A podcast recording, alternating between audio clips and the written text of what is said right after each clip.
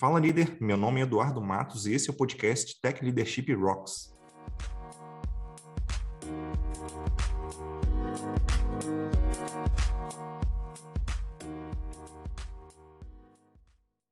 Antes de começar, eu queria deixar dois recados aqui. O primeiro deles é que agora o Tech Leadership Rocks também tem uma newsletter. Nela, toda semana você recebe cinco links com palestras, blog posts, podcasts, etc. Tudo para você se tornar o melhor gestor ou gestora de tecnologia, um pouquinho de cada vez. Você pode se inscrever em techleadership.rocks/newsletter. O segundo recado é que, caso você ainda não saiba, nós temos uma comunidade no Slack focada em liderança em tecnologia. Se você quer crescer como líder ou só quer ter opinião dos colegas da área, então passa lá e dá um oi para o pessoal. Para acessar, você só precisa visitar techleadership.rocks/slack. Recados dados, agora vamos partir para a conversa com a nossa convidada. Hoje vou conversar com a Ellen Vivanco, ela é mentora de líderes, estrategista de negócios e de posicionamento no LinkedIn. Tudo bem, Ellen? Obrigado aí por aceitar o convite. Tudo bem, Eduardo. Um prazer, um prazer estar aqui com você hoje. Imagina, prazer é meu. Bom, você pode se apresentar aí melhor aí pro pessoal, né? Eu falei um pouquinho de você, foi bem curta a introdução. Se você pudesse comentar um pouquinho sobre o que você faz. Claro, claro. Então, uh, eu sou, eu trabalho com desenvolvimento de líderes, né? Uma das minhas funções. Eu também ajudo empresários, líderes, enfim, pessoas a construírem o seu posicionamento dentro do LinkedIn. Então, é uma outra mentoria que eu faço também, né? Que é uma mentoria mais voltada para posicionamento de negócios, dentro, seja uma marca pessoal ou um negócio maior dentro do LinkedIn. E eu já atuei durante 14 anos no, no universo corporativo, a minha experiência de, com líderes e, e liderando, né? Minha experiência maior vem dessa jornada. Então, eu atuei 14 anos desenvolvendo times de alta performance em vendas, a maior parte do tempo em multinacionais. Então, a minha paixão pela liderança vem daí, né, desse universo. E quando eu resolvi decidir trilhar a carreira solo, a, a, primeira coisa que eu quis fazer foi trabalhar com desenvolvimento de líderes e de times também. Então, as outras funções elas vieram com o tempo, né, com a bagagem também, o que eu ensino na, nas minhas mentorias é muito do meu conhecimento uh, técnico, mas também muito da minha vivência, né? E por isso são mentorias. Então, toda a jornada que eu construí, e o LinkedIn foi a ferramenta super importante para mim quando eu decidi, né, trilhar esse caminho solo. E hoje eu ajudo outros profissionais também a terem sucesso e fazer esse, esse, esse mesmo, essa mesma trajetória. Muito legal, muito legal. E, bom, nosso papo aqui hoje vai ser sobre liderança sem romantismo, então tô, tô bem curioso aí para entender como é que você enxerga esse tema e tal. Eu queria começar pedindo, né, para você explicar o que, que é uma liderança sem romantismo na sua visão, como, como é que isso funciona, o que, que é esse romantismo. então, na verdade, eu, a gente, eu falo muito e acredito muito na liderança humanizada, né? E até o termo humanizado hoje em dia ele está ficando bem, até um pouco corriqueiro, né? As pessoas usam o termo humanizado para muita coisa. Mas o que, que de fato, por que, que eu falo que é, liderança humanizada é diferente de liderança romantizada? Porque uh, humanizar uma liderança não significa que aquela pessoa deixou de ser o teu gestor, o teu chefe, o teu líder, né? Então, eu vejo que muitas vezes, quando a gente abre esse tópico de falando de uma liderança humanizada, as pessoas esperam aquele líder bonzinho, aquele líder que vai dizer sim para tudo, aquele líder que é o amigo de todos, né? E, na verdade, para mim, na minha visão, esse, esse é uma liderança romantizada, porque a gente sabe que o papel do líder, né, ele estar à frente de uma equipe, ele estará conduzindo uh, o time para que o time entregue os melhores resultados e automaticamente ele é cobrado por esse resultado. Então, para mim, né, quando eu falo sobre esse termo de liderança sem romantismo, é a gente entender que o líder pode ser humano, sim, ele tem que né, olhar para as pessoas, enxergar os seus talentos que ele tem dentro da equipe, mas não necessariamente isso significa né, que ele vai agradar todo mundo o tempo todo. Então, essa visão, essa expectativa que se tem de uma liderança humanizada, na minha visão, ela é muito romantizada, porque na vida real não tem como ser assim. E eu até entendo, assim, de, de, de onde que possa ter surgido isso. Né? Então, a gente tem um histórico aí de liderança, vamos dizer assim, do, do século passado, onde normalmente líderes, eles eram aqueles líderes é, é, que, entre aspas, davam chicotada nas pessoas, né, que maltratavam ali ou que tratavam de qualquer forma, que, que enxergavam é, as pessoas muito como recursos, aí naturalmente, é, é com o tempo, é, a gente começou a olhar para isso de uma forma diferente, né, de, de, um outro ângulo, começou a humanizar essa liderança, mas aí é o que em alguns casos acabou acontecendo na minha visão, é que é, realmente né, a coisa partiu para um lado de ah não, então são só as pessoas e tudo são as pessoas. Obviamente, pessoas são extremamente importantes ali, mas não se trata só de pessoas. Tem muita coisa além é, dos seres humanos que a gente olha também, né? Tem que pensar na gestão ali. Então é algo muito mais complexo do que só as pessoas, apesar das pessoas serem algo é, extremamente relevante, muito importante é, nisso tudo, né? E, e eu, eu, tenho até um, um, caso que eu, que eu me lembro, né? De pegar aqui um líder bem famoso, né? Que é o é, Steve Jobs. É, Para quem lê qualquer biografia do, do, Steve Jobs, sabe que ele era um líder que era bem carrasco assim com as pessoas que estavam em volta dele, grosseiro, e, e mesmo assim isso não impediu com que ele entregasse resultados. Isso não significa que eu indique que as pessoas sejam grosseiras, é óbvio que não. Mas a, até mesmo um líder como ele né, era admirado por muita gente. Então, quer dizer, né, a liderança ela pode acabar funcionando, é, é mesmo é, é para líderes assim, é, o que não significa que é, a pessoa não possa ter melhores resultados e tratar melhor as pessoas ali. Né? Então, é, é, bom deixar essa, essa diferença aí bem clara. Né? Então, liderança, enfim, tentando resumir o que eu falei, né? não se trata só de pessoas, apesar de, majoritariamente, na minha visão, ela ter a ver é, com pessoas, mas se a gente levar só o lado de pessoas em consideração, possivelmente a gente vai deixar muita coisa aí pelo caminho. Perfeito. E eu vejo né, a liderança dividida em dois pilares principais.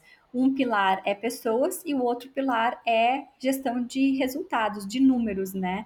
Então, obviamente que dentro desses dois pilares tem uma série de sub-itens que entram aí, é, gestão de processos, enfim, né? Mas em dois grandes pilares eu vejo a liderança dividida como uh, entre desenvolver pessoas e desenvolver resultados. Então você tem que estar, tá, você tem que ter esse jogo de cintura para você permear entre os dois de uma maneira equilibrada. Então, obviamente, né, e quando a gente fala em equilíbrio, a gente tem que lembrar que a balança ela nunca está sempre linear, né? A balança às vezes sobe um pouquinho de lado e cai do outro, e aí a gente vai lá, ajusta, ela sobe, né, do a gente faz ela subir do outro lado. Então, assim, é uma constante uh, batalha ali que você que o líder tem para manter o equilíbrio entre esses dois pilares. E aí, claro que a gente abre o leque vai, vai ter muitas outras uh, funções envolvidas ali, né? Mas como dois grandes pilares eu vejo isso. E assim, é bem comum a gente é, acabar tendo muito contato com conteúdo que fala é, sobre essa parte mais, vamos dizer assim, mais humana e acabar é, sendo levado a acreditar que existe um romantismo muito grande aí, ou, ou, talvez muito maior do que deveria existir, né? Daí eu queria entender na sua visão como é que a gente consegue evitar é, é, se deixar levar por todo esse romantismo e tal e ser talvez mais pragmático ali, enfim, olhando para o que precisa ser olhado para a gente conseguir alcançar o resultado. Perfeito. O primeiro ponto, eu acredito que a, eu sempre falo muito que a gente só dá aquilo que a gente tem, né? Enquanto profissional, enquanto pessoa. Então, uh, a gente primeiro, para a gente ter essa segurança, eu vejo muito ligado à autoconfiança. Quando você começa a se perder muito como líder nessa jornada, você tem que parar e olhar para você porque certamente tem algum aspecto da, da tua autoconfiança como líder que ele está abalado e você precisa entender para poder tratar isso da melhor forma possível. Então, uh, não, pode parecer clichê, mas o autoconhecimento ele ajuda muito os líderes e qualquer profissional, mas principalmente os líderes, né, que é o nosso tema principal, a ele entender se aquilo que ele está ouvindo realmente faz sentido ou não porque é, eu não acredito num modelo de liderança formatado. Né? A gente lê, vê literaturas que falam sobre estilos de liderança, né? Até podem existir estilos de liderança, mas a gente não precisa se encaixar eu lembro que por um, no início da, da, da, minha trajetória como líder, eu ficava tentando me encaixar em qual tipo de líder eu era, né? Se eu era um, um líder mais um, a liderança servidora, tem um monte de estilos que as literaturas nos trazem de liderança, e eu ficava tentando entender em qual deles que eu me encaixava, eu queria descobrir qual era o meu perfil de líder. Só que a grande verdade é que não existe um único perfil. Para você ser um, um, bom líder, você tem que, tem, é, precisa haver uma construção. E essa construção ela só acontece quando você entende mais a fundo das tuas habilidades, naquilo que você realmente é bom, aquilo que você realmente brilha. E a gente precisa lembrar que a gente não vai ser bom em tudo, vai ter coisas que a gente não vai ser tão bom assim e tá tudo bem. Mas a gente precisa, né, trabalhar a nossa autoconfiança para a gente entender se aquilo que as pessoas estão trazendo, o tipo de conteúdo que a gente está lendo, faz sentido para nós e não adotar aquilo como uma regra absoluta, né? Você mencionou sobre é, autoconhecimento. É, como você acha que é uma maneira interessante da gente se, se autoconhecer com o tempo? A gente uh, tem ferramentas, né, para quem trabalha com desenvolvimento humano, tem muitas ferramentas que a gente pode utilizar para entender mais a fundo, fazer mapeamento do nosso perfil. Existem uh, ferramentas que se chamam assessment, né, que são mapeamento de perfil comportamental. Eu acho excelente esse tipo de ferramenta e tem muitas delas gratuitas, né? Você não precisa uh, entrar num processo de desenvolvimento pago para ter acesso a esse tipo de conteúdo. Então tem muitos uh, mapeamentos de perfil que eles te mostram como que tá o teu comportamento naquele momento. Eles são situacionais, né? Então a partir dali eu consigo entender, ó, nisso daqui eu já estou mandando muito bem, isso daqui mais ou menos. Então assim e o que, que é relevante hoje para o desafio enquanto líder que eu tenho? Quais habilidades eu preciso ter? Porque para cada desafio a gente precisa de habilidades diferentes, né? Não é porque eu, eu estou numa posição de liderança que eu vou usar sempre as mesmas habilidades. Então a gente troca de time, a gente vai para outras equipes, a gente muda de setor, enfim. E a cada movimento, as habilidades que você precisa, elas vão mudando. Então, quando você é, consegue né, fazer esses mapeamentos de perfil, é como se ele fosse ali um raio-x do teu momento atual para você entender aonde que você tem que investir mais energia e naquilo que você já faz muito bem. Isso eu acho muito importante, a gente não olhar só para aquilo que falta, a gente olhar também para aquilo que a gente já faz muito bem. Então, para mim, um processo de autoconhecimento começa por aí. Eu já fiz alguns desses assessments. Eu acho que eu, é, teve um que eu curti bastante, é, em específico foi o, o DISC, ou uma variação do, do DISC, né? Sim. É, onde ele me mostrava ali é, onde eu, eu, eu, tinha, vamos dizer assim, maior aptidão, pelo menos naquele momento, né, que eu, que eu fiz uhum. aquela, aquele assessment. E, e, o, e, o legal dele é que a gente consegue entender melhor como funcionam pessoas que é, é, tenha, enfim, aquelas características, é, ainda que sejam características temporais ali, né? É, é, legal isso porque a gente consegue pensar em, tá, eu tenho um objetivo, dado o objetivo que eu tenho, como que eu consigo usar essas características para me ajudar a chegar no meu objetivo? Então, esse tipo de coisa é muito legal na minha visão, porque isso a, a, acaba trazendo à tona ali alguns pontos que a gente provavelmente nunca nem tinha pensado a respeito, né? que poderiam nos ajudar, mas que a gente fazendo um teste desse e, e se conhecendo melhor, a gente tem acesso a esse tipo de coisa. Então, achei muito legal assim quando eu fiz.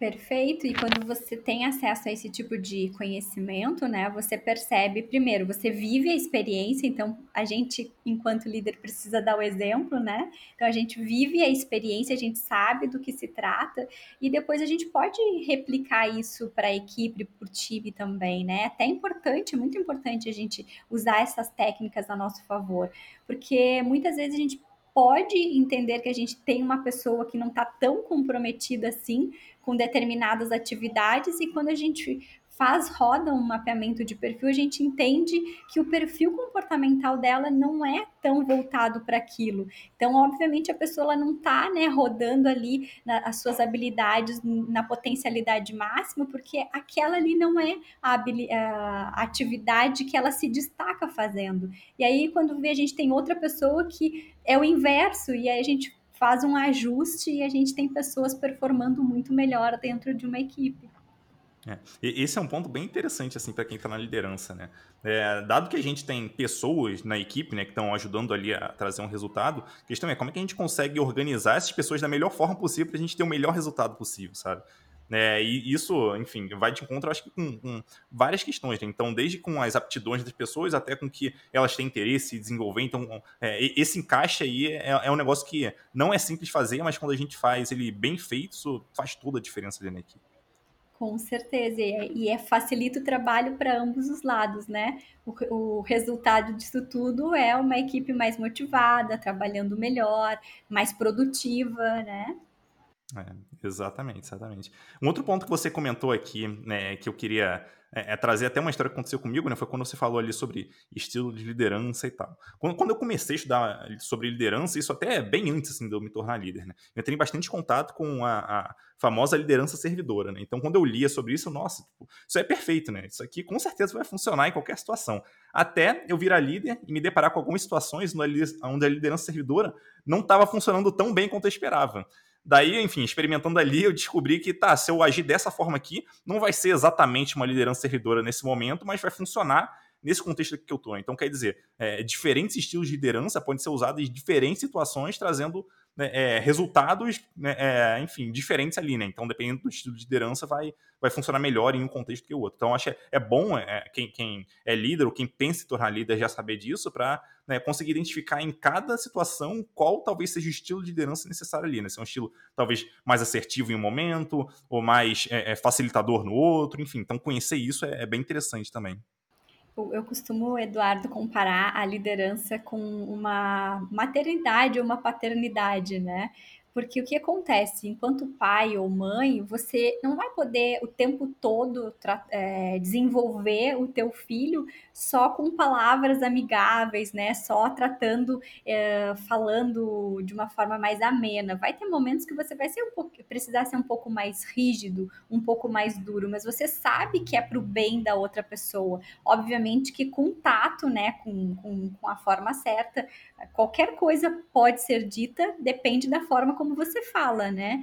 Então, um feedback assertivo, ele nem sempre vai ser aquela conversa amigável, aquela conversa fácil, mas é uma conversa necessária. Assim como, né, quando você tem um filho, enfim, desenvolve uma criança, isso também acontece. Existem momentos que você precisa ser mais rígido, mais uh, educar para educar, né, em determinados aspectos. Então, eu vejo essa, é, faço muito essa comparação para que as pessoas entendam essa analogia, né, para que as pessoas entendam que é, faz parte do bom líder também ter conversas difíceis e conversas um pouco mais duras. É necessário, é para o crescimento, é para o desenvolvimento, desde que, se, que seja falado né, da forma correta. É, vou até pegar esse gancho que você começou a comentar agora, a gente perguntar como que na sua visão deve ser um relacionamento ali é, é entre líder e liderados, né? Enfim, é, é, como que a gente cria um relacionamento saudável com, com as pessoas? Primeiro, a gente precisa entender que as pessoas não são todas iguais. Que algumas pessoas vão gostar que você seja mais próximo delas e outras pessoas nem tanto. Então, o primeiro passo eu preciso conhecer o perfil individual das pessoas que eu tenho dentro da minha equipe. Com base nisso, eu vou começar a entender melhor. Olha, a determinada pessoa ela gosta que eu sente mais próximo, que eu converse, que eu dê né, mais feedbacks. A outra pessoa ali, ela já é mais gosta de um trabalho mais autônomo, ela gosta de trabalhar sozinha. Eu sei que eu passo a atividade para ela e depois a gente vai falar, né, quando ela me entregar, só para validar alguns pontos. Então, a gente precisa dançar conforme a música, né? A gente precisa entender qual é o perfil da, da pessoa, como ela, ela normalmente, né, ela se comporta, para eu tentar me adaptar àquele cenário de cada um. E aí a gente vai, com o passar do tempo, a gente vai conseguindo entender, olha, com essa pessoa que eu invisto mais tempo em conversas, em estar mais próximo, com essa outra pessoa que eu preciso dar mais desafios para ela, porque ela é motivada por desafios, ela gosta, né, de estar tá sempre recebendo demandas e desafios diferentes, mas eu não preciso, ela não gosta de, de receber ali um, um microgerenciamento, por exemplo, isso é ruim para ela. Então, é, eu preciso conhecer, não tem como ser diferente. Eu não consigo tratar todo mundo da mesma forma, porque as pessoas têm expectativas e necessidades diferentes. Então, tem muitas pessoas que detestam que o chefe pergunte, né? E aí, como você tá? Como foi o teu dia? Eu conheço pessoas que não gostam, né, de dessa proximidade e tá tudo bem. Mas agora tem outras pessoas que já gostam de trocar uma ideia, de, né, ser um pouquinho mais próximo, enfim. Então, a gente precisa entender o que o outro, como que o outro normalmente se comporta para eu tentar, né, me adequar àquele, àquele perfil de pessoa. É, eu lembro de um liderado que eu tive que é, ele falava muito pouco, assim. É, no geral, na, na, vida, assim, ele falava pouco. É, e quando eu fazia é, reuniões com ele, assim, né, só com ele, né? Quando fazia one-on-ones com ele, é, ele falava pouquíssimo também. E aquilo me incomodava muito, que eu, putz, o que, que eu vou fazer aqui, cara? Tipo, será que é, é, eu tô fazendo a coisa do jeito certo, tá? Porque parece que não tá funcionando. Daí o que eu percebi com o tempo é que era só o jeito dele, ele só, enfim, agia assim e tá tudo bem, sabe? É, é o estilo dele, assim. Então a gente não, não confundir, é, talvez, é, algo ali que tenha, tenha a ver com uma característica da pessoa com necessariamente a gente é, é ser ruim. Né? Então é ficar esperto para isso e entender que é, e aceitar, né, que as pessoas são diferentes e que naturalmente a gente até vai tratar diferentes pessoas é por elas serem diferentes, mas não tratar diferente porque a gente prefere uma ou prefere outra, né? mas sim tratar diferente porque elas funcionam diferente, a gente vai é, é, talvez extrair a melhor performance das pessoas tratando justamente diferente. Não é importante ter, ter isso em mente também. É, eu brinco que o combinado não sai caro, né? Então, por exemplo, se você tem uma pessoa que ela não, não gosta tanto, de repente você tem uma recorrência de one-on-one, sei lá, quinzenais, e aquela pessoa ela não vê aquilo como produtivo. Então, você pode alinhar com a pessoa, olha, eu tô vendo que de repente não está sendo tão produtiva as nossas conversas quinzenais. Para você, se a gente fizer mensal, vai, vai ser mais produtivo? Você vai conseguir me trazer mais conteúdo para nossa conversa? Talvez para ele vá. E aí é nesse quesito, né, que a gente fala de, de tratar diferente, não é privilegiar, e sim uh, tentar adaptar da melhor forma para ambas as partes. E a, uma pergunta polêmica aqui, né? É, você acredita que, que líderes e liderados podem ser amigos? Como é que funciona isso aí na, na tua visão? Então, é, é, uma, é, é, muito delicado, né? É uma linha muito tênue, porque a gente sabe que uh, precisa ter, se para possibilitar um relacionamento de amizade, eu não acho que é impossível, mas é precisa existir muita maturidade profissional de ambas as partes, porque tem muitas coisas que o líder não vai poder conversar com aquele liderado, mesmo sendo amigo, né? Porque a gente sabe que tem coisas que são estratégias e coisas que são sigilosas que elas não podem vazar. Então, para poder existir essa, eu não acho que seja impossível, tá? Mas eu acho que para existir, para ser saudável, exige muita maturidade profissional. E aí eu não sei se todas as pessoas estão preparadas para isso. É complexo. Eu já trabalhei numa empresa que ela não, não vou dizer que ela impedia, mas tinha uma política bem, bem explícita assim relacionada a, a relacionamentos é, entre é, uma pessoa que está na posição de liderança e uma liderada direta dela. Né? Então é uma uhum. coisa bem, uhum. bem, bem, complexa assim. É, é, essa empresa já deixava bem claro, né? Agora, na maioria das empresas, é, a coisa já não, já não foi tão clara assim nas empresas que eu trabalhei, pelo menos a gente tem que ficar atento à política, né? Isso é um ponto importante para a gente entender quais são as diretrizes daquela empresa, né? Daqui a pouco é algo que dentro da política da empresa não, não é permitido, então a gente já sabe qual é a regra, né? E aí mudando um pouquinho o, o foco aqui, é, a gente está falando um pouco aqui de, de liderança é, sem romantismo, mas aí eu, eu tô com receio de quem estiver ouvindo a gente passar a ser aquela pessoa, talvez até grosseira com as outras e tal.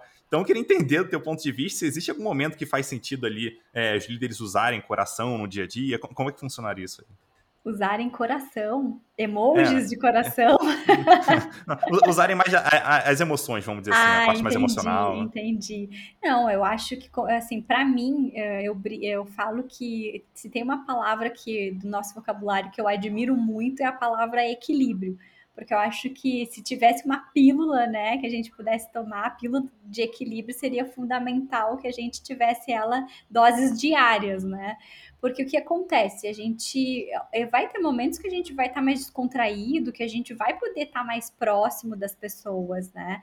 Mas vai ter momentos que vai exigir da gente uh, uma seriedade maior. Pode ser um momento mais complexo em termos de entrega de resultados, por exemplo. Às vezes a gente está lá no, no último trimestre do ano com a corda no pescoço, né? O líder sendo cobrado pela entrega dos números, o cenário não está tão amistoso assim, né? Então, obviamente, a gente vai ter que conduzir isso de uma maneira um pouco mais, mais séria, de, dando a devida seriedade para aquela situação, mas nunca jamais com grosseria, né? Isso, por favor, não, não me interpretem mal. Ser mais enérgico não significa ser grosseiro você, né, é você dar aquele feedback, é dar aquela notícia ruim ou mais dura, mas de uma maneira respeituosa.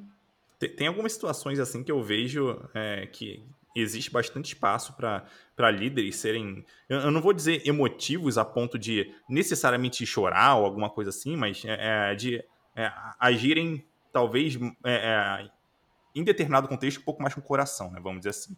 Então, é um, um deles que eu consigo imaginar é para demonstrar empatia na hora de dar alguma notícia ruim, né? Então, se eu tenho uma notícia ruim para dar, é, ruim é talvez seja o desligamento de uma pessoa, ou enfim, é, é ou a empresa está demitindo um monte de gente para ela conseguir se manter viva, vamos dizer assim. Então, quando a gente Sim. vai dar uma notícia ruim dessa, é importante a gente ter, ter esse tato, né, que você chegou a comentar, ter esse tato para conseguir né, dar essa notícia. E, e para mim, ter esse tato é entender que as outras pessoas vão sentir dor por conta disso e a gente tem empatia por essa dor que elas provavelmente elas vão sentir. Né? Então, é, acho que esse é o momento assim da gente é, é, colocar, sentir um pouco mais com o coração a coisa acontecer, né? Não é só, ah, uma notícia aqui que eu vou dar, eu vou demitir 900 pessoas pelo Zoom e tá tudo certo. Tipo, não, é, nossa, as pessoas, enfim, têm família e tal, então é importante a gente agir empaticamente também numa situação dessa. E para mim, Eduardo, uma coisa que, que é muito importante é a gente sempre uh, tratar com a verdade. Eu acho que a empatia é super importante, mas a gente sempre precisa tratar com a verdade. Então, por exemplo, quando eu falo em cenários desafiadores, é, é realmente passar a mensagem real do que está acontecendo, né?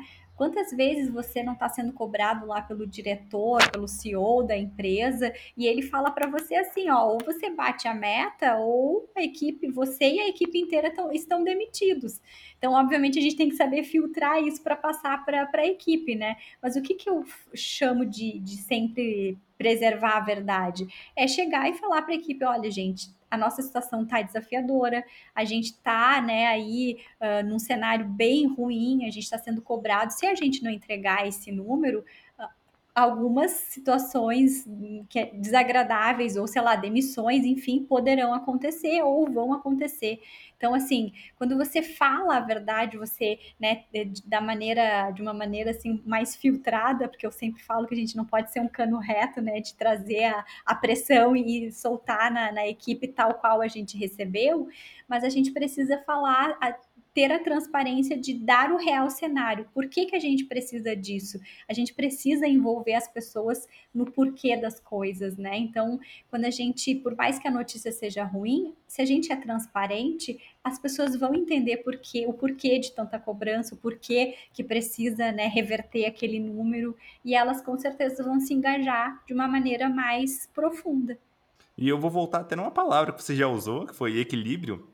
E, e né? Eu acredito bastante nela também, né? Então, nesse caso aí, pegando esse, esse cano aí que você comentou, né? Então, não se trata de nem deixar a pressão ela cair toda é, no, nos liderados e nem de filtrar totalmente, porque se a gente filtra totalmente, a gente talvez deixe de passar uma mensagem muito importante com, enfim, é, é, com a ênfase que a gente precisa passar e quando a gente deixa de passar isso, as pessoas não entendem a gravidade daquilo, elas talvez não ajam é, porque elas não entenderam a gravidade. Para mim, quando a gente fala de é, uma comunicação bem feita, é, a, a, gravidade da coisa ela precisa estar nessa comunicação também e a gente precisa conseguir colocar isso para fora. Então não se trata nem da gente, vamos dizer assim, deixar passar pressão nenhuma, nem deixar passar pressão toda, né? Então é, é, encontrar esse equilíbrio aí é realmente é um desafio, mas é, é algo importante mesmo.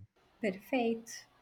E daí eu, eu queria mudar um, um pouco o nosso foco aqui, né? E falar um pouco sobre, sobre é, é, líderes inspiradores, né? Então, se, se você acredita que inspirar é um papel da liderança, se não é, enfim, queria entender a sua opinião sobre isso. Eu acredito que inspirar, sim.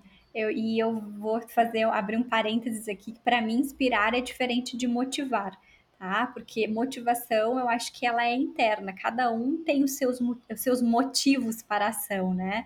Então, isso, a motivação, eu posso impulsionar os motivos, os motivadores de cada pessoa, mas eu motivar outra pessoa, não, porque essa motivação, ela é interna, né? Então, inspiração, para mim, é diferente de motivação. Então, como que eu inspiro os meus liderados? Pelo exemplo, né? Uh, se eu quero ser um, um, líder que, que vai deixar um legado, que tem, um, que tem uma história e uma trajetória que vai ser lembrada pelas pessoas, eu preciso fazer jus a isso, né? Eu preciso uh, fazer sempre ter atitudes corretas, a transparência, a verdade. Eu acho que tem valores que, que são inegociáveis.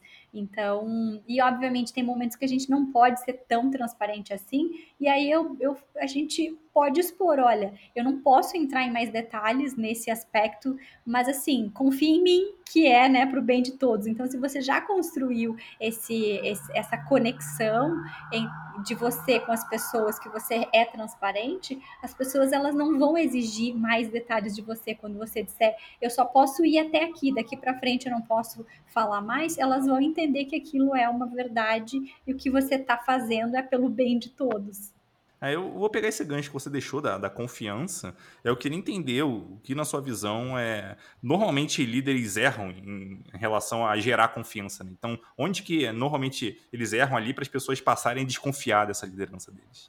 Eu acho que quando realmente ou eles diminuem demais uma situação, ou eles aumentam demais uma determinada situação, né? Eu sou da área de vendas, eu atuei esses 14 anos na área comercial. Então, eu via muitas pessoas é, superestimarem uma meta, né? Os líderes, e achando que as pessoas iam correr mais atrás por aquela meta ali está superestimada, né? Então, assim, quando as pessoas. E em algum momento as pessoas vão descobrir que aquilo não é verdade, né? E quando as pessoas descobrem, quando elas veem, percebem isso, obviamente a confiança ela começa a ser quebrada. E eu não tô falando, né, de uma confiança a nível pessoal, assim, né, de você confidenciar coisas para gerar confiança.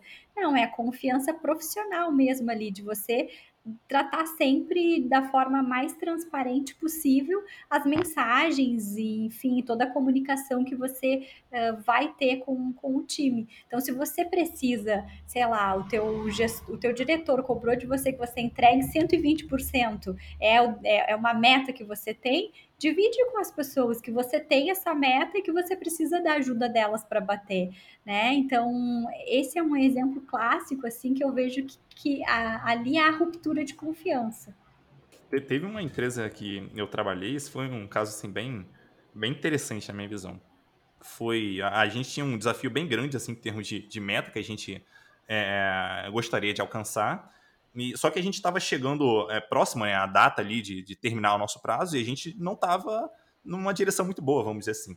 Daí a liderança reuniu a empresa inteira e é, foi, enfim, comentar ali sobre o que a gente poderia fazer, né? Só que nesse, nessa visão da liderança sobre o que a gente poderia fazer, foi algo assim, é, pelo menos na minha visão, é, muito genérico e não mexeu basicamente em nada na forma como as pessoas trabalhavam. Né? Então, quer dizer, se as pessoas não iam mudar a forma de trabalhar, qual era a chance de a gente conseguir alcançar aquela meta que a gente já não estava na direção de alcançar? Então, é um negócio complicado assim. Então, quando a gente fala, pelo menos quando eu penso aqui, né?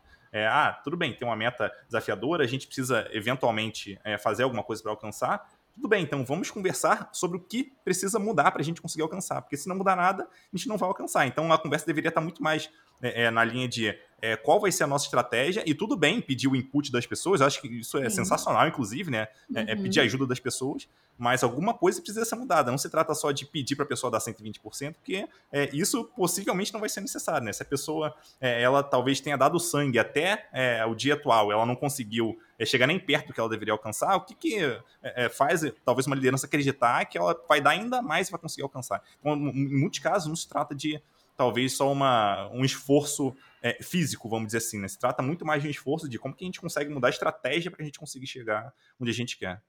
E eu acredito muito, Eduardo, nessa, nesse compartilhamento de estratégia. Eu não acredito que só porque você é líder você tem todas as respostas ou que você domina, né, todas, uh, todo o cenário. Então, quem está na linha de frente são as pessoas que estão ali, né, na, na operação. Então, ouvir essas pessoas é fundamental. Você construir uma estratégia com base no que as pessoas estão te trazendo é muito assertivo. Então, uh, você tem, o líder tem que ter, não é nem humildade, eu acho que é bom senso, né? De entender que ele precisa ouvir as pessoas. E aí tem a questão de que cada um tem o seu papel, né? Então, por exemplo, a, as pessoas podem precisar de novas ferramentas. Aí é papel do líder de correr atrás e trazer essas ferramentas para viabilizar esse trabalho, essa entrega maior que precisa ser feita. Então, o líder está nesse, nesse momento, ele tem que agir estrategicamente como uma pessoa que vai, vai brigar, vai buscar pelas soluções que o time precisa para fazer aquele algo a mais ou aquele, aquilo que nunca foi feito anteriormente. Então, por isso que esse alinhamento estratégico, né, do, do operacional, do que vai ser feito entre líderes e liderados, ele é fundamental para ser assertivo. É, não, não tem como a gente, né, como liderança, saber tudo. Então, é, compartilhar é, com, com é, as pessoas do time é, é mega importante para a gente ter visões diferentes, coisas que a gente possivelmente nunca iria enxergar, né, se não fosse alguém falando para a gente. É, além disso, ainda tem a, o, o bônus de quando a gente traz essas pessoas para pensar junto com a gente, o engajamento delas tende a aumentar também. Então, é, é um bônus aí bem, bem relevante também, né? É uma construção a quatro mãos, né? Se eu participo da construção da estratégia, eu sei o porquê que eu estou fazendo daquilo. Então, automaticamente o meu nível de entrega ele vai ser maior, porque eu sei para a direção que, eu, que nós estamos indo, né? E qual é o meu papel o papel de cada um dentro daquela de caminhar naquela direção e atingir para atingir determinado resultado. E usando a palavra aqui de novo, né, equilíbrio, eu acho que eu poderia usar isso aqui para tudo que a gente está falando, mas enfim, eu, eu, juro que vai ser a última vez que eu vou usar aqui. É... Não, não se preocupa que eu também sou fã do, do equilíbrio, então a gente tem bastante argumentos aí para usar o equilíbrio. Oh, com certeza. É, enfim, trazendo o equilíbrio aqui de novo, né, à tona, é, é importante a gente ouvir as pessoas, mas também não dá para ouvir em todas as situações. Tem coisas ali que, enfim, a gente vai ter que tomar decisão unilateral mesmo, seja por conta de tempo, seja por conta, talvez, de conhecimento de algum contexto que as pessoas ainda não têm. Então, tem vários motivos ali que é, é podem é, sinalizar que a, a gente deveria estar tomando aquela decisão sozinho.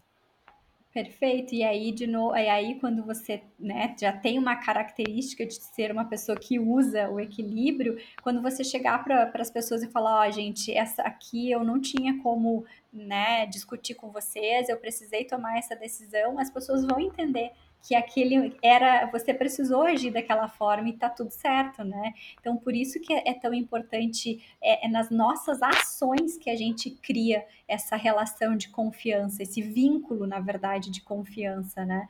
Quando a gente é, a gente é congruente entre aquilo que a gente fala e aquilo que a gente faz, as pessoas, quando a gente falar que não deu para ouvir, elas vão entender que não deu para ouvir, né? E quando der, elas sabem que você vai ser a primeira pessoa que vai querer abrir aquela, aquela estratégia para que todos trabalhem juntos. Indo para um ponto aqui um pouquinho mais alto nível, vamos dizer assim, né? Às vezes acontece da, da gente, né, de nós líderes, a gente tem uma visão tão idealista de alguma coisa que acaba, enfim, não sendo tão palpável para quem está ali na ponta, executando e tal. Né? eu queria saber de você é, como é que líderes podem é, é, fazer para transformar enfim, uma visão mais alto nível em algo talvez mais engajador ali para as pessoas na ponta eu, acredito que você precisa ir dosando uh, as informações, né? Então, uh, o óbvio precisa ser dito sempre, né? Então, a gente tem que começar uh, falando de uma, de, da forma mais simples possível. A gente precisa traduzir, porque tem muito tecniquez, né, no, no mundo empresarial. Então, a gente sabe que quando as conversas estão ali no patamar de alta liderança, tem muitos termos técnicos, tem muita coisa estratégica que se fala que se a gente for levar para as pessoas na equipe não é tão óbvio para elas assim. Então a gente precisa tentar ali traduzir, né, uh, levar para uma linguagem o mais simples possível para que as pessoas realmente entendam aonde que você está querendo chegar.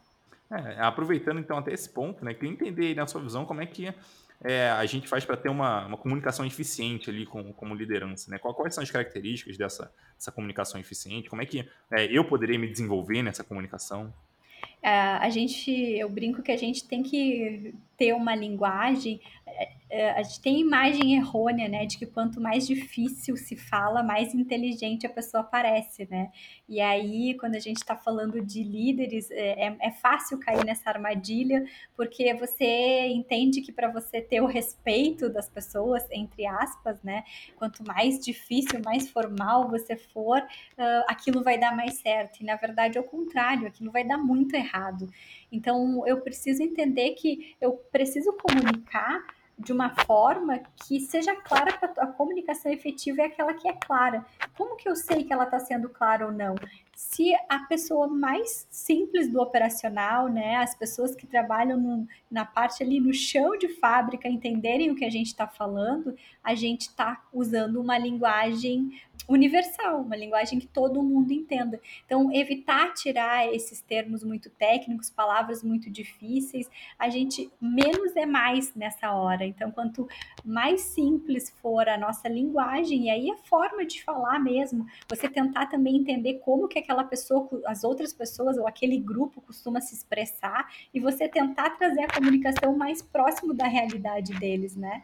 Não adianta a gente querer falar tecniquez para quem trabalha ali no, no dia a dia e não tem contato com essas ferramentas. Não é obrigação dessas pessoas saberem aquilo que a gente tem acesso. Então, cabe a nós fazer essa tradução, essa transformação, né, para algo do cotidiano, algo do dia a dia, para que realmente a pessoa entenda. E uma coisa também que é muito importante é a validação. É você uh, validar com a outra pessoa se ela realmente entendeu. E nunca do tipo assim, ah, você me entendeu? Eu, eu gosto sempre de trazer para mim essa responsabilidade, né? Eu me fiz entender, eu consegui ser clara com você. Uh, você valida para, é, repete para mim então o que, que a gente precisa fazer aqui, só para a gente entender se está claro. Então, cara, se você fizer todas essas checagens, é praticamente impossível você ter um ruído aí na comunicação, né? Não, com certeza. Eu, eu gosto de falar que comunica, porque assim, vamos lá, né? Até antes de eu, de eu dar a minha definição. É, para mim, quando a gente se comunica, é porque a gente quer que algo aconteça. Então, eu, talvez eu precise que uma pessoa é, faça alguma coisa, talvez eu precise que alguma pessoa entenda alguma coisa específica, porque ela vai fazer um trabalho, ela precisa daquele conhecimento. Então, a gente quer que aconteça alguma coisa. Dado que a gente quer que aconteça alguma coisa em algum momento, né, então significa que é, a comunicação ela deixa de ser o que eu falo. Porque não se trata mais do que eu falo, se trata do que eu falo para ter a maior chance possível de causar aquela mudança que eu quero que aconteça. Então aí vem muito, né? Realmente isso que você comentou, da simplicidade na comunicação. Porque se a pessoa não entende o que eu estou querendo falar, então ela dificilmente vai fazer aquilo que eu gostaria que ela fizesse. É, se eu, talvez se eu não valido com a pessoa, eu deixo de trazer é, algo à tona, né? Talvez um, um, desentendimento que houve ali e que poderia já vir à tona para a gente resolver aquilo na hora, né? Então, quer dizer, aquela mudança que eu estava esperando é, pode não vir porque eu deixei de validar com a pessoa, simplesmente deixei de validar porque eu não me comuniquei muito bem. Então, para mim, comunicação tem, tem muito a ver com isso, né? De como é que eu consigo simplificar o máximo possível para que o objetivo que eu tenho em mente seja alcançado, sabe? Acho que a partir disso a gente já até consegue pensar em é, é muitas táticas para poder é, facilitar esse tipo de, de, de coisa. Né? Então, como é que consigo me fazer é, entender melhor? Então, eu preciso ser mais assertivo aqui ou preciso talvez fazer mais perguntas para a pessoa? Ou então, ah, eu talvez eu, eu, enfim, faça uma validação com a pessoa, ou talvez eu peço para ela, não sei, é, montar um plano e me mostrar para eu entender melhor, enfim, como é que ela pensa. Então, quer dizer, a gente consegue ter, ter muitas ideias, eu acho bem interessante chegar dessa forma por conta disso. Né? Então, é uma definição, até na, na minha visão, é, é, simples o suficiente para qualquer pessoa parar, conseguir parar e pensar, beleza, como é que consigo é, aumentar a chance disso aqui se tornar uma realidade? Né? Daquele objetivo que eu tenho, é, realmente de fato acontecer. O que, que, pode acontecer de problema que talvez eu possa mitigar é, antes de, do problema acontecer? Então, acho que é, bem interessante assim, essa, essa forma de enxergar a comunicação. Perfeito, né? E aí, resumindo, não é sobre o que eu falo, é sobre o que o outro entende, né? Uhum. O mais importante é o que ele entende. Obviamente que a forma que eu vou comunicar vai ajudá-lo ou não a entender, mas no, no fringir dos ovos, o mais importante é o que ele entendeu, porque quem vai executar é ele, né? Exatamente, exatamente. Então, é, é, comunicação bem interessante por conta disso, né? Então, quando a gente fala, por exemplo, de é, comunicação escrita, é um negócio bem comum, assim, que eu vejo, né? Quando a gente vai escrever, a gente tende a ser muito mais formal do que quando a gente está falando. Pô, mas será que faz Sim. sentido a gente ser realmente tão formal escrevendo quando a gente está mandando uma mensagem de texto para a pessoa, enfim, no aplicativo ou no WhatsApp, seja lá onde for?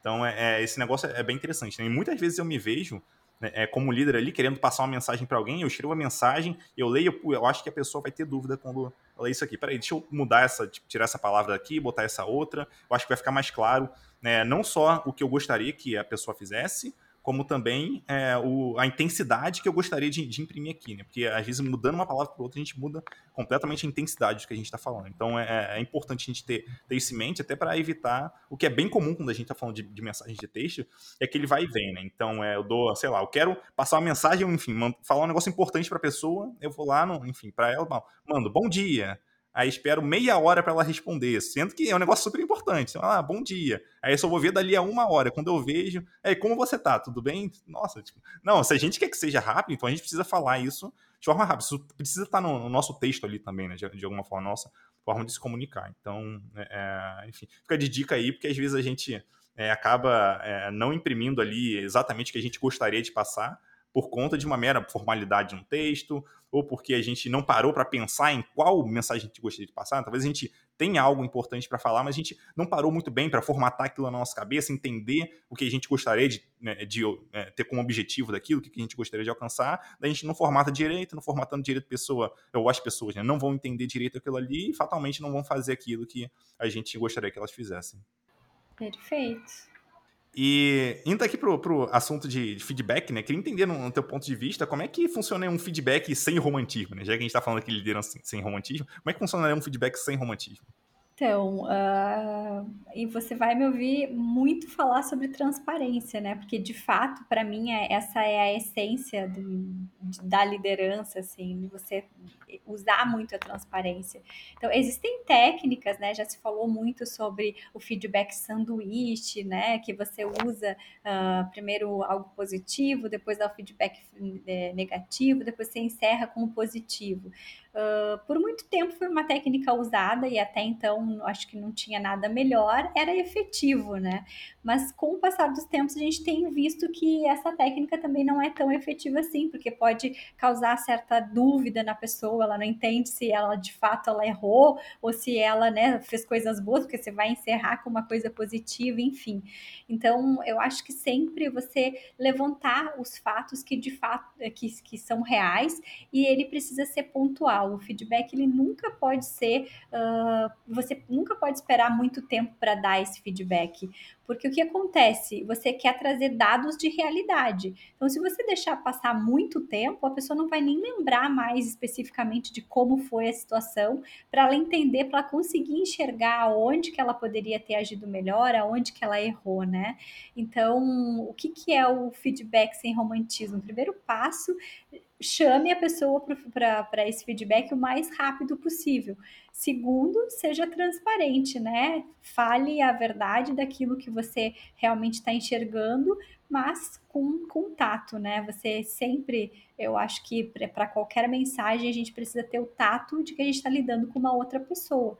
Então, é a forma como eu falo e não o que eu falo.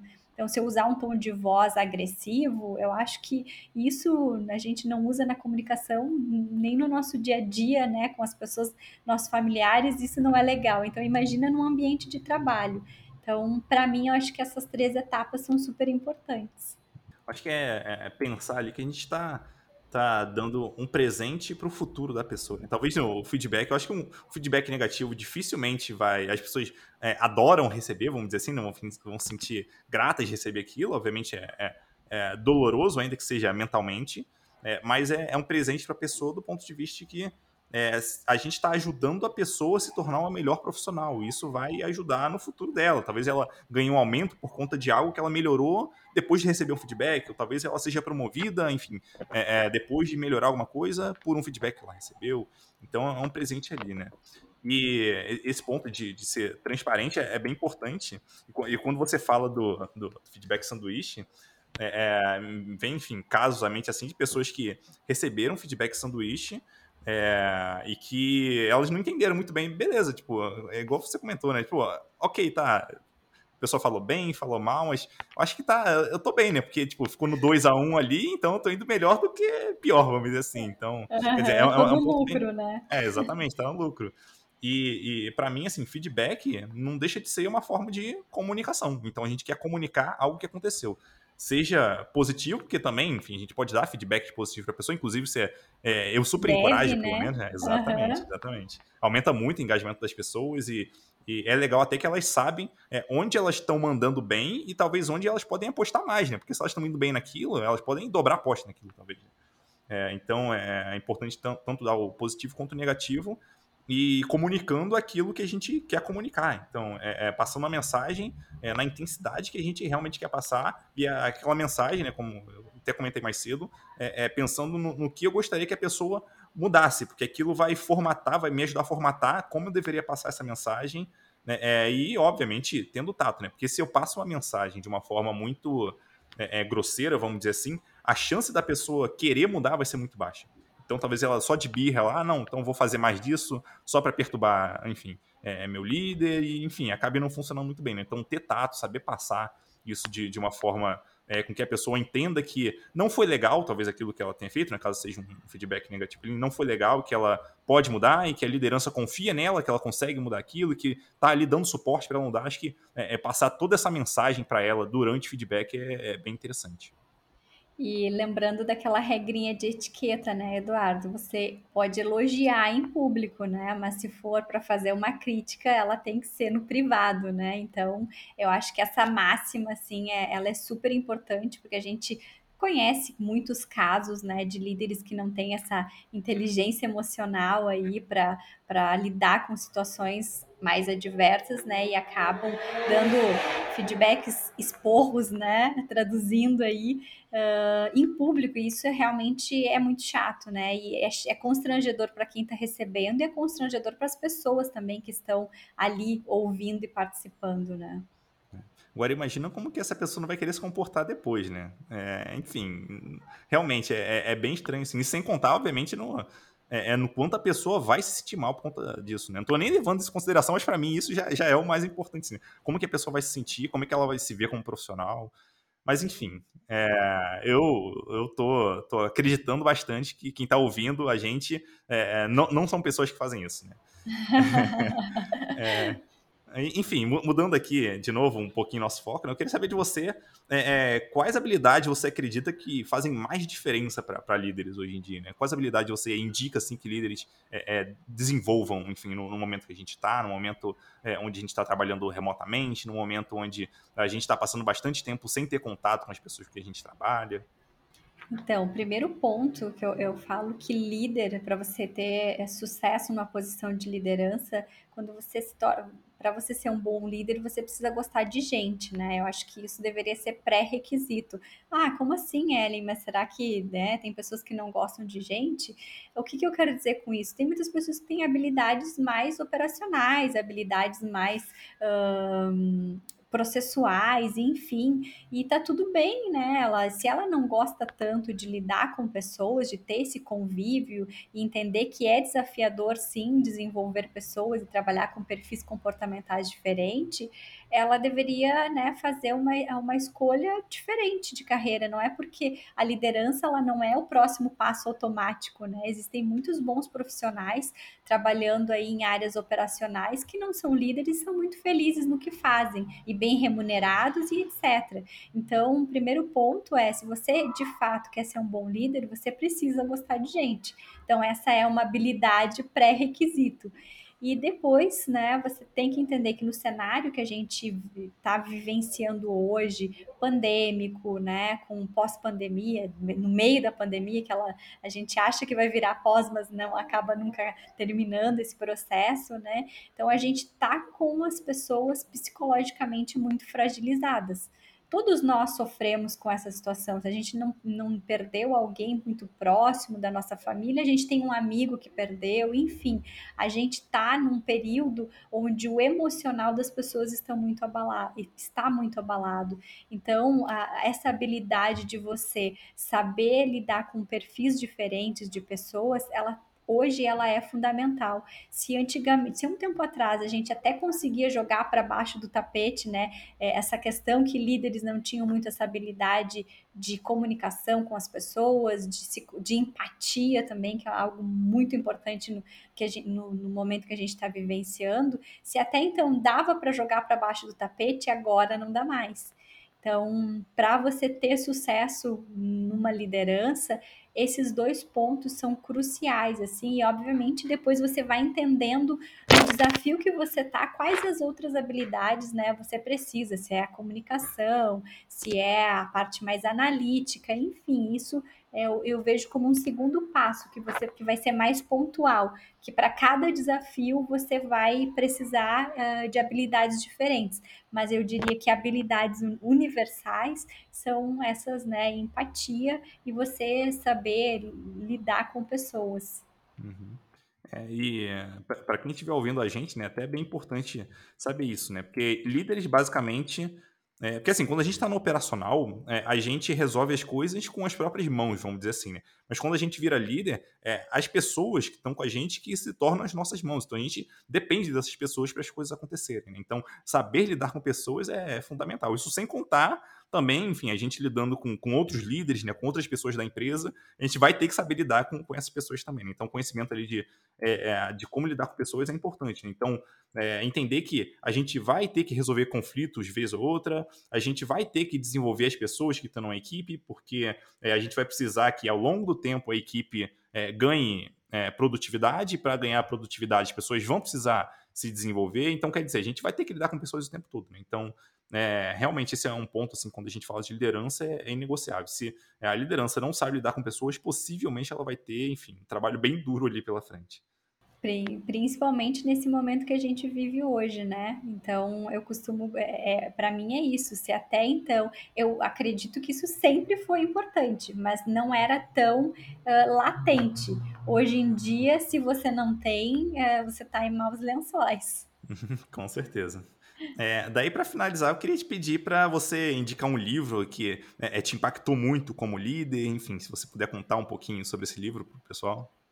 Tem um livro da Kim Scott que chama Liderança Assertiva. Esse livro ele é fantástico. Ele fala muito sobre esses pontos da empatia. Ela fala também sobre essa questão uh, de quando você iniciar na jornada como líder, você querer agradar as pessoas né? Elas citam exemplos, enfim, não vou dar muito spoiler, senão as pessoas não vão nem ler o livro, né? Mas ela, ela conta um pouco, muito sobre isso, assim, o quanto a gente também passar a mão por cima, é, achando que está fazendo bem para a pessoa e a gente está fazendo um mal tremendo para a carreira e para o desenvolvimento dela.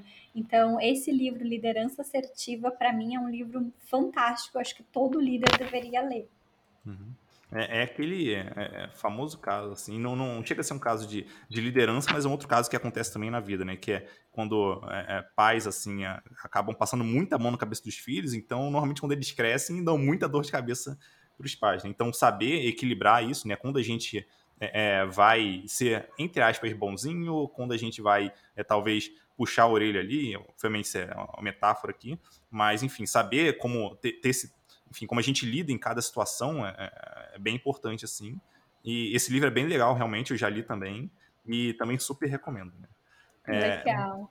Bom, para a gente fechar aqui, é, queria te pedir para você falar para a gente, né, quem quiser falar contigo, como é que a pessoa faz. Então, gente, meu principal canal na, nas redes sociais é o LinkedIn, né? Foi através do LinkedIn que a gente se conheceu, né, Eduardo? Então, eu, mas em todas as redes sociais que eu estou, Instagram, enfim, é Ellen Vivanco, é, é o meu nome e meu sobrenome. Vocês me encontram facilmente, até porque acho que o meu sobrenome não é tão comum, então não, não aparece mais de uma Ellen lá, não. Boa, e eu vou botar todos os links também nas notas de podcast, então, do site, Instagram, LinkedIn, e quem, enfim, tiver interesse, você, né, que estiver ouvindo a gente tiver interesse, é só acessar lá, clicar, enfim, você vai conhecer bastante a Ellen. Ela também posta no LinkedIn, então você pode seguir a Ellen por lá. Bom, muito obrigado pelo, pelo papo, Ellen. Curti muito conversar contigo aqui. Um abraço e até a próxima. Obrigada, Eduardo. Até a próxima. Tchau, tchau.